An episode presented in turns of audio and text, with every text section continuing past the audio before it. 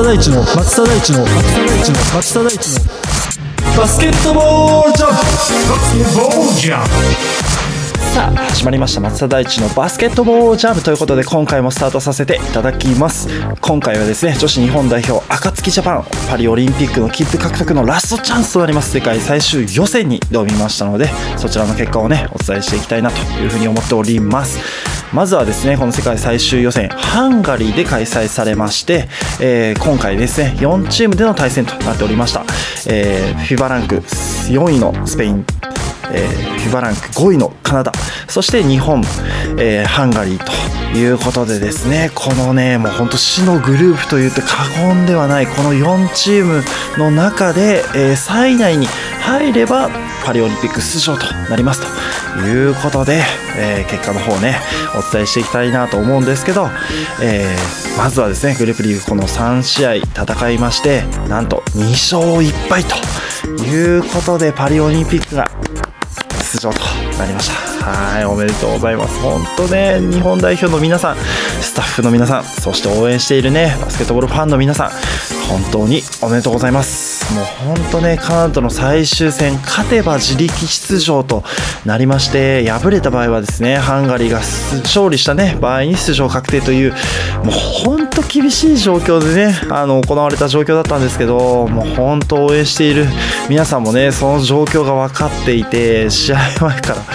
本当心臓の音がね聞こえるぐらいの緊張感を持ってねテレビの前でね見守ってたというね最終戦だったと思うんですけどまあそちらのね内容をねお伝えしていきたいなと思っております。まずはですね初戦が2月9日ねに行われました FIBA ランク4位のね強豪スペインとの対戦ということで86対75で日本が勝利ということでですねまさかこのね初戦のスペインにね勝つとは思ってはいなかったって言ったら失礼なんですけど、まあ、かなり厳しい試合をね予想されてた中で、まあ、恩塚ヘッドコーチがね掲げる走り勝つシューター軍団というねもうこのネーミング通りのね試合をね、えー体験できた内容だったんじゃないかなと思います。はいということで、えー初戦ねね、スペインとの対戦なんですけど、まあ、林咲希選手、日本代表のキャプテンを務めてたね、林選手がね、前半から5本のね、スリーポイントをね、沈めてということで、もう本当スリーポイント構成に出たんだなっていう感じでしたよね。えー初戦のね、スリーポイントの本数、アテンプトがね、40本ということで、なかなか聞いたことないスリーポイントの数ですよね。逆に2ポイントの数は22本ということで通常ねこの2ポイントと3ポイントが半々でも非常に多いかなという感じがするんですけどまさかの倍近い本数を3ポイント打ってと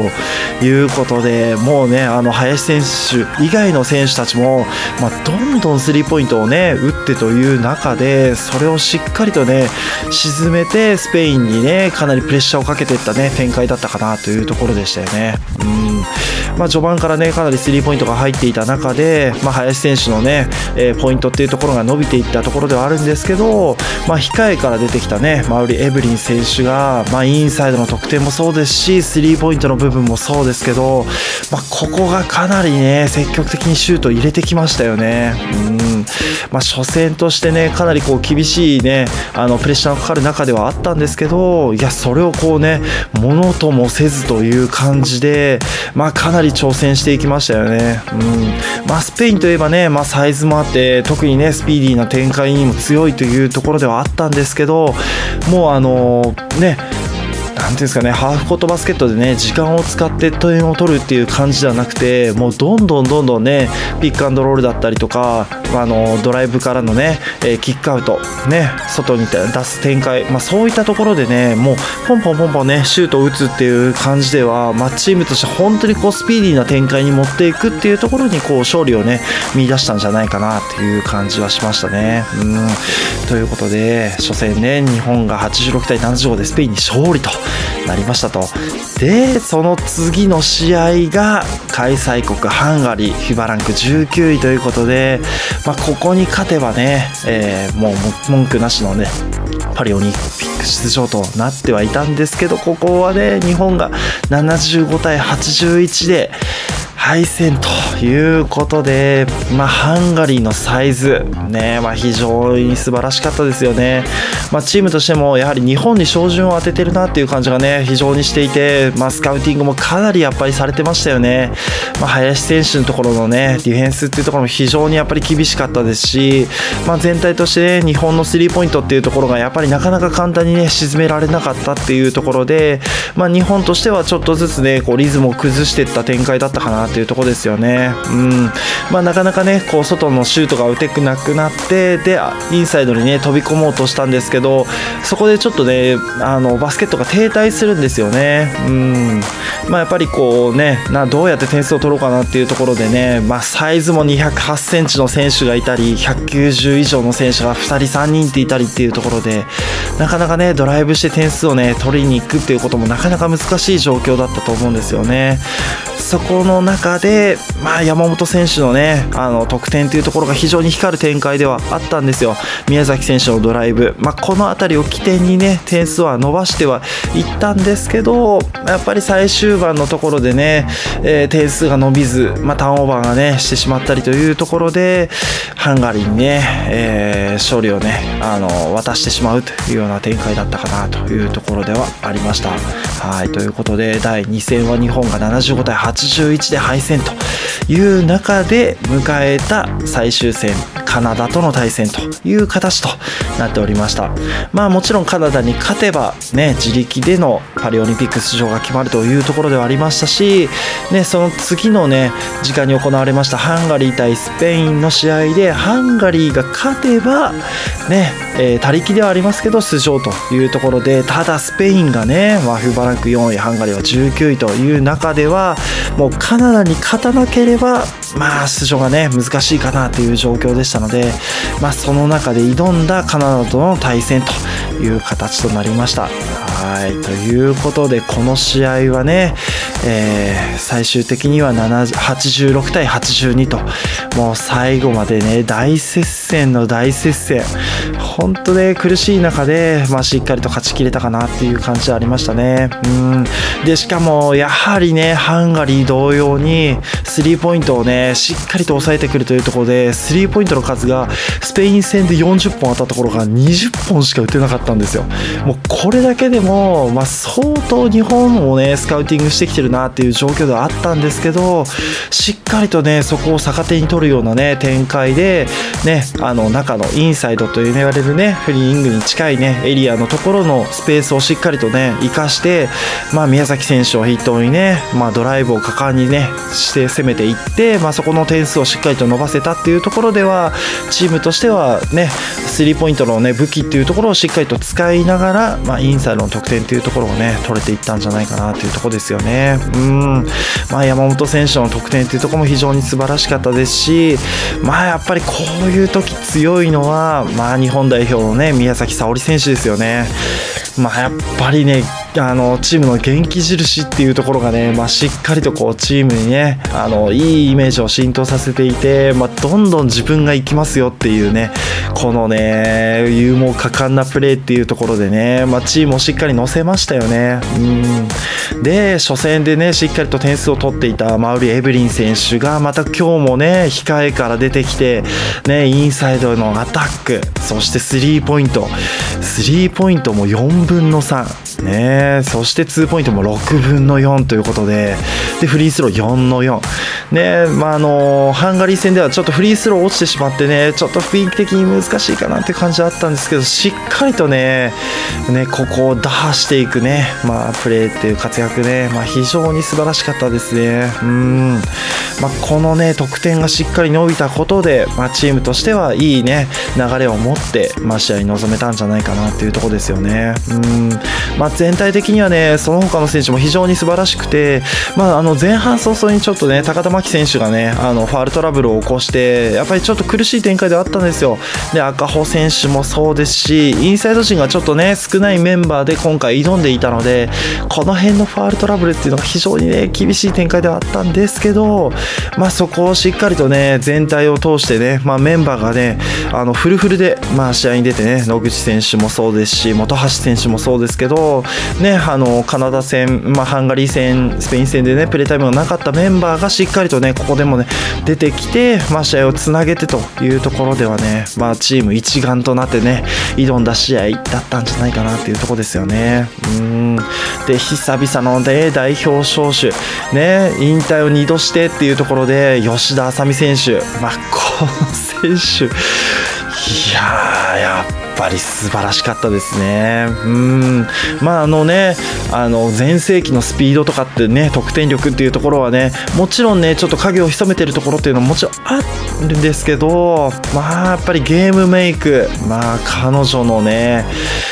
いや持ち味であるパスワークだったりとかいやもうほんと震えましたね。うん。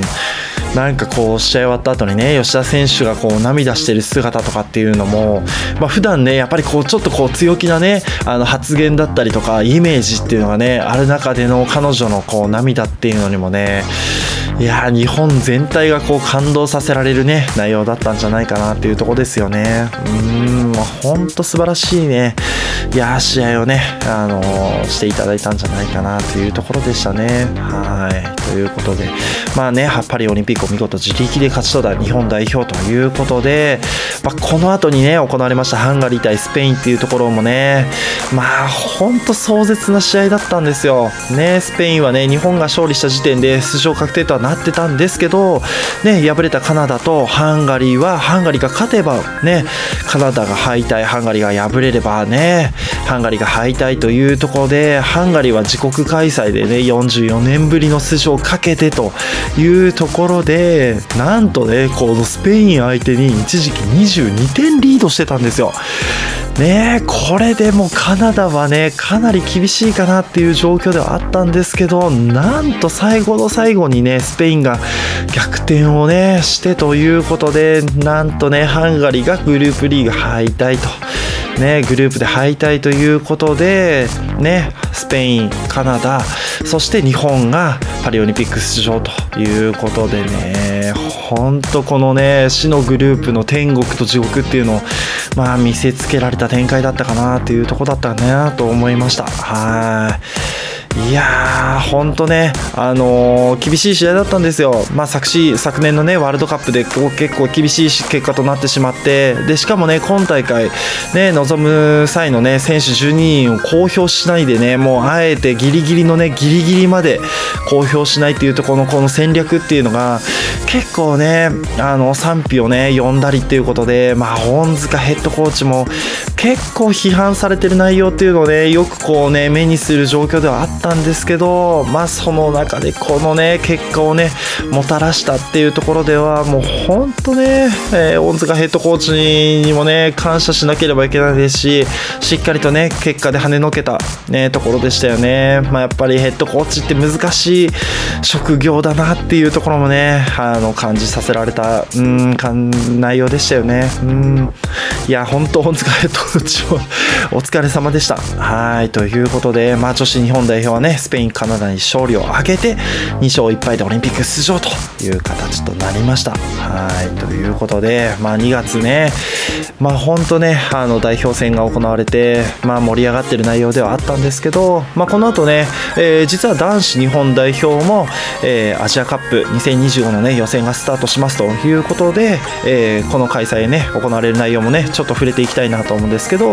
えー、FIBA アジアカップ2025、ね、予選ウィンドウ1ということで、まあ、2024年2月22日、25日にですね、えー、日本で行われます有明コロシアムでということで、えー、FIBA ランク76位のグアムと、えー、29位の中国との、ね、対戦ということで、えー、行われていきますというところでね、なんとね、日本代表戦も行われますし、こちらもね、テレビ放送もあるということになりますので、ぜひね、まあ、有明コロシアムでのね、試合っていうのを見に行きたいなとは思うんですけど、まあ、見られない方はね、ぜひね、テレビでね、応援していただけたらなというふうに思っております。はいということで、まあ、今回盛りだくさんのねバスケットボールジャムいかがだったでしょうかねこの後のね代表戦というところにも触れていきたいなと思いますしまあねバイウィーク明けね日本代表戦が終わってバイウィーク明けのダブルリーグねまあ再開しますので、まあ、今月はね2月ね女子バスケットねまあそういったところもねぜひぜひ追っていきたいなというふうに思っておりますのでぜひ今後のねバスケットボールジャムもねお楽しみにしていただけたらなというふうに思います。はいそしてねお聞きのポッドキャストアプリね番組フォローレビューねたくさんお待ちしております。フォローするとね最新話更新の通知が来ますしフォロワーが増えるとねランキングにも反映されるということで、まあ、僕自身もねそこまで気にはしてないと言いながらもやっぱりランキングがあるとね、まあ、どんどんどんどんね配信していかなければなというふうに思いますので、まあ、そういったね、まあ、僕のためって言ったら失礼ですけどそういった意味でもねぜひぜひねフォローをねしていただけたらなというふうに思っております。はいということで最後までお聴きいただきましてありがとうございました。バスケットボールコメンテーターの松田大地でした。